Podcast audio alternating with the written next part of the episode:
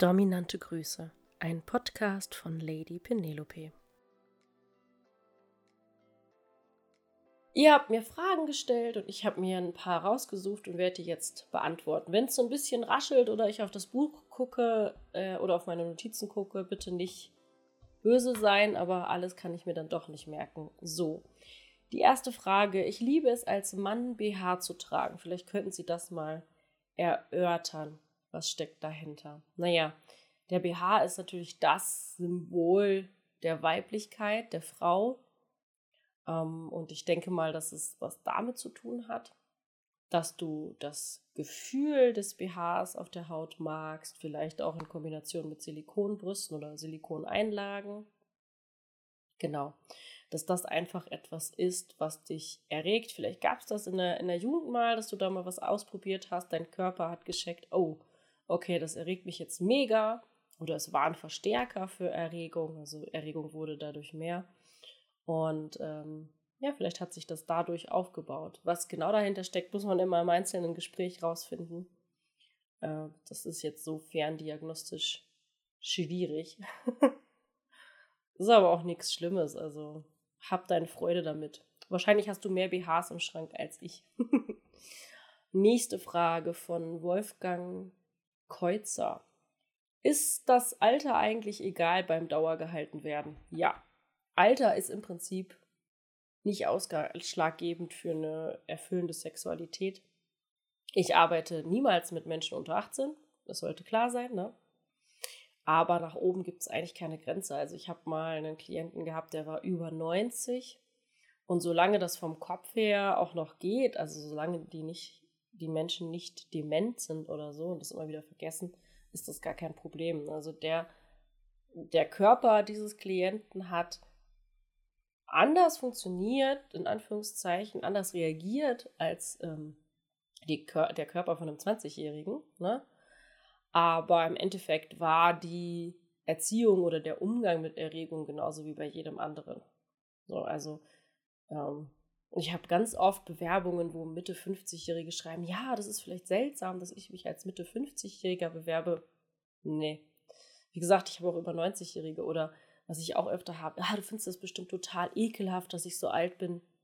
Nee, überhaupt nicht. Also ich habe in einem Beruf gearbeitet, in dem man deutlich mehr Körperkontakt mit Menschen hat und mehr Körperflüssigkeiten zur Verfügung gestellt bekommt schön ausgedrückt zur Verfügung gestellt bekommt. Ähm, und das finde ich überhaupt nicht ekelig. Nee, ich finde es eher spannend, ähm, inwiefern Sexualität im Alter funktioniert, weil das ist ein absolutes Tabuthema in unserer Gesellschaft. Da kriegt man auch so als normale, als Normalsterblicher nicht so viel von mit. So. Und ähm,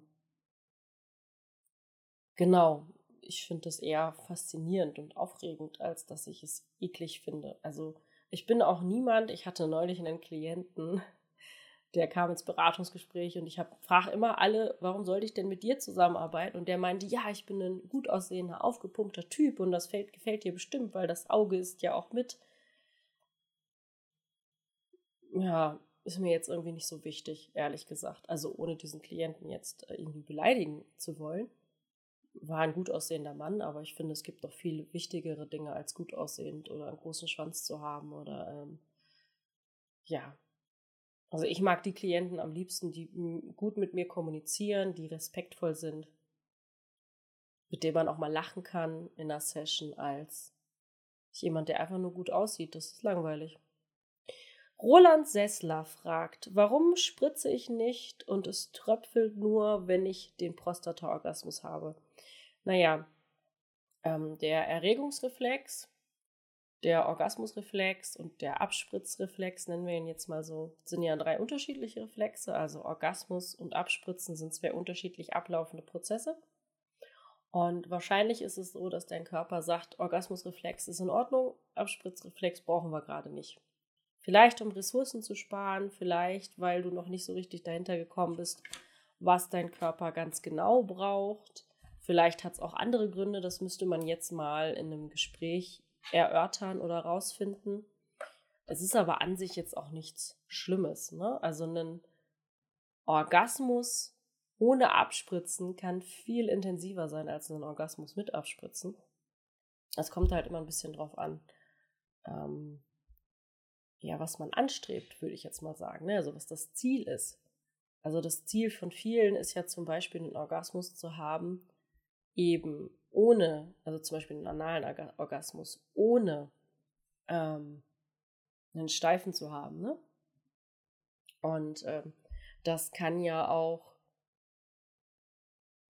dann nur so tröpfeln und es kann trotzdem ein schöner Orgasmus sein. Also ich glaube, da muss man sich auch frei machen von dem Gedanken, den man ja lange, also von, dem, von der Lernerfahrung, die man lange gemacht hat als Mann, nämlich, dass Orgasmus und Abspritzen zusammengehören. Also du hast ja von, von jugendlichem Alter, also eigentlich wichsen wir ja schon viel oder machen uns selber Orgasmen schon viel früher. Es gibt zum Beispiel Föten, die beim Ultraschall, beim Masturbieren erwischt wurden, whatever. Ähm, aber für dich ist natürlich klar, dass Orgasmus und Samenerguss zusammengehören. Ne? Und vom Kopf her denkst du natürlich, oh, wenn das nur so rauströpfelt, dann ist das gar kein richtiger Orgasmus. Und das behindert dich total in deiner Orgasmusqualität, dass du diesen Kontext hast, weil nein, es muss nicht zusammengehören. Ich bringe Menschen bei, wie sie Orgasmen haben können, Höhepunkte, ohne dass sie abspritzen. Und diese Höhepunkte sind oftmals genauso oder sogar erregender als normale Orgasmen. Ich glaube, diese Verknüpfung, die du im Hirn hast, die ist einfach logisch, aber nicht mehr gültig. Das alleine kann schon einen Orgasmus viel schöner machen, das Wissen darüber. Ne? Weil das, was viele nicht, nicht wissen, ist, dass Sexualität ein Lernprozess ist. Wir lernen Sexualität. Ähm, der erste Sex, den wir haben, ist nicht der beste im Leben, sondern es ist meistens der, wenn man schon mal ein bisschen geübt hat. Ne? Wie bei allen anderen Dingen eben auch. Und Orgasmen kann man genauso lernen, wie man Fahrradfahren lernen kann. Genauso wie man Sexualität lernen kann. Und äh, das ist, glaube ich, auch eine wichtige Sache zu wissen, dass das alles einfach ein Lernprozess ist. Kann sich das beibringen, wie alles andere auch. So, nächste Frage. Die Frage ist anonym. Das ist eine blöde Frage. ähm, würdest du deine Eltern sexualtherapeutisch begleiten wollen? Ähm, nee, also ich glaube, das geht da wie jedem Kind so. Das, was man macht, um ein Baby zu bekommen, haben meine Eltern garantiert nicht gemacht. Also die müssen das gemacht haben, logisch betrachtet. Emotional betrachtet, ich bin vom Storch, das kann gar nicht anders sein, weil für mich haben die das nicht gemacht. Ich will da auch nichts von wissen. Äh, ich glaube, das geht jedem Kind so. Die sollen das alleine machen, wenn die da irgendein Problem haben, dann können die nach einem Kollegen fragen, aber ich will damit nichts zu tun haben. Und ich glaube, das ist auch okay und ähm, das geht, glaube ich, jedem so. Also ich muss auch nicht zwangsläufig jeden sexualtherapeutisch begleiten. Ich kann mir das ja aussuchen. Ich weise ja auch zum Beispiel Klienten ab, wenn ich das Gefühl habe, es passt nicht. Okay, mm, letzte Frage. Die Greata, jetzt lädt mein Computer nicht. Greata Schwabenegger, ich hoffe, ich habe das richtig vorgelesen, meine Liebe, hat mir einen Kommentar geschrieben unter dem Video was ich mich schon immer gefragt habe, sind solche Fantasien, wo die Frauen, wo die Frau die dominante Rolle spielt, egal in welchem Teilbereich, sei es jetzt mit Ahnung, mit, keine Ahnung, Peitsche, Strafen und so weiter, kann das für eine Frau stark erregend sein. Ist das für dich stark erregend oder kennst du Leute aus deinem Umfeld, wo du das genauer weißt? Weil man kann ja aus den unterschiedlichsten Gründen eine sadistische Ader haben, wo einen das Quälen auf unterschiedlichste Art und Weise gefällt, also halt aus keiner sexuellen. Noch mein Standpunkt dazu. Finde das Ganze, was es da so gibt, weder schlecht noch böse, solange es im Einvernehmen geschieht und man nicht als Krüppel endet. Danke. Das ist doch eine ganz vernünftige Einstellung zu dem Thema. Okay, also die erste Frage. Kann das für eine Frau stark erregend sein? Klar, sonst würden das viele Frauen nicht tun, glaube ich. Ähm, jemand anderem Schmerzen ähm, zufügen ist ja so ein, so ein großes Schwellenthema, ne? Wenn ein Paar zu mir in die Beratung kommt und einer von beiden muss ja nicht immer der Mann sein, möchte äh, Schmerzen erfahren, möchte geschlagen werden, dann ist es für den an anderen Partner, der das nicht teilt oder nicht nachvollziehen kann, oft total schwierig, weil ich will ja meinem Partner nicht wehtun. Dominas, die ich ausbilde, die haben auch oft diese, diese Hürde, diese Schwelle, dass sie sagen, ich kann doch jemand anderen nicht schlagen. Das ist ja total schlimm und das ist auch normal und das ist funktional. Ja, das ist gut, dass du das hast. Weil wenn du einfach äh, ohne Sinn und Verstand auf jemanden einschlagen würdest, wäre das auch keine gute Sache. Ne? So. Ähm, natürlich kann das stark erregend sein. Ne? Ist ja, also früher galt es ja als krank, ne? Wenn wir die Geschichte dazu so ein bisschen erforschen, oder wenn du mal dazu googelst, dann war das ja als Krankheit diagnostizierbar. Ähm, ich glaube, dass das einfach etwas ist, was, wenn das in Einvernehmen passiert, völlig okay ist und was auch stark erregend sein kann.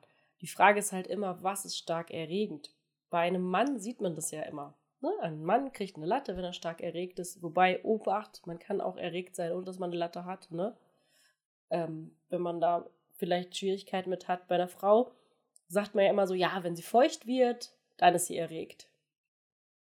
Ich kenne Frauen, die nicht feucht werden und trotzdem ziemlich erregt sind.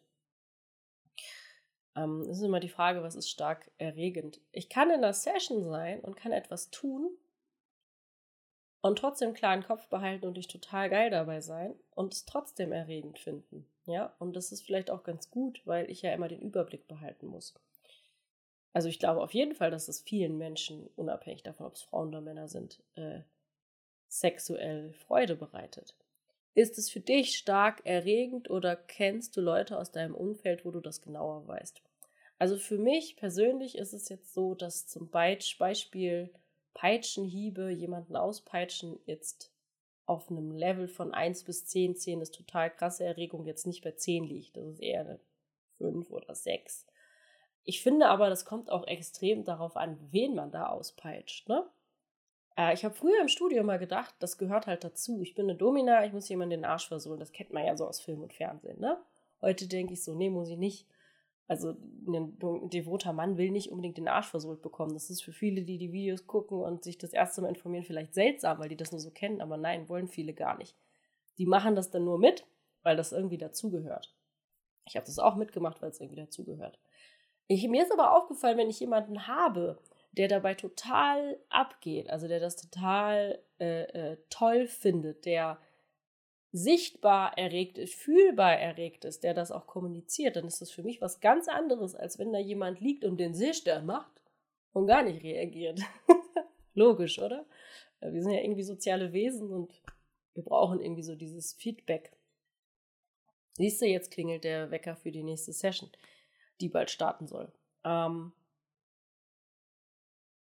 was da ja so ein bisschen hinter der Frage, glaube ich, auch steckt, ist so dieses Vorurteil, dass viele Dominas das nur machen, weil sie halt Geld damit verdienen oder viel Geld damit verdienen.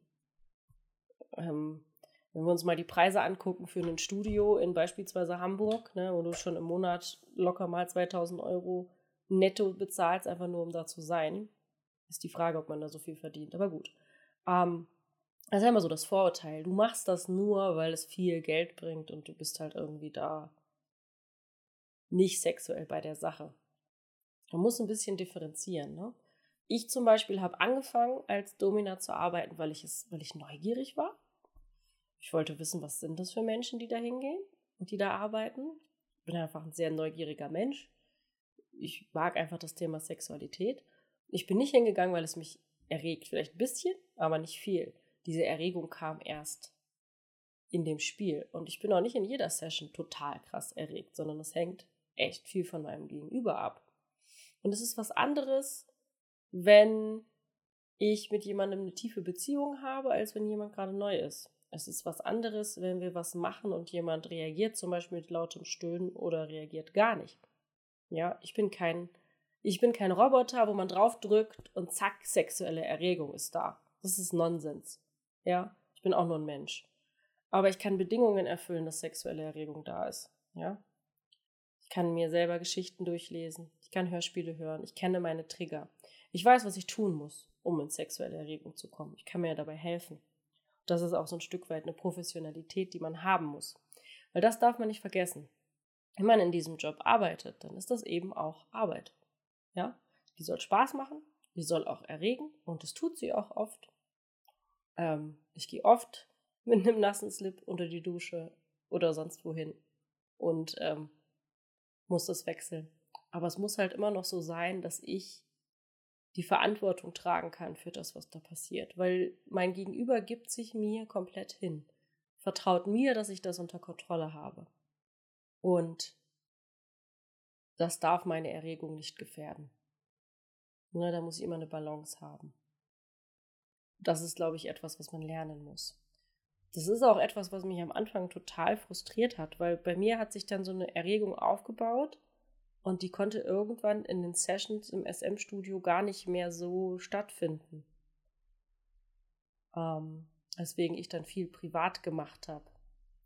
Weil für mich zum Beispiel Kontrolle das Wichtigste ist. Und das kann ich im Studio nicht so ausüben, wie ich das zum Beispiel in der Online-Erziehung kann.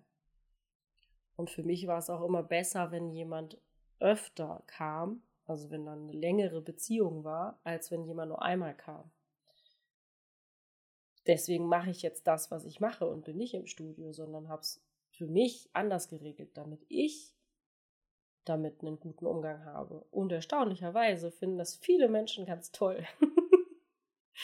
genau. Ich hoffe, damit habe ich all eure Fragen gut beantwortet. Wenn ihr noch weitere Fragen habt oder was wissen möchtet, dann schreibt einfach unten in die Kommentare, dann beantworte ich das gerne. Wenn du von mir erzogen werden möchtest oder vielleicht gecoacht werden möchtest zu einem sexuellen Thema, dann bewirb dich gerne unter www.lady-penelope.com und dann sprechen wir in einem kostenlosen Beratungsgespräch darüber, wie ich dich dabei unterstützen kann. In diesem Sinne, danke für eure Fragen und euer Interesse. Ich wünsche einen wunderschönen Tag. Dominante Grüße, Lady Penelope.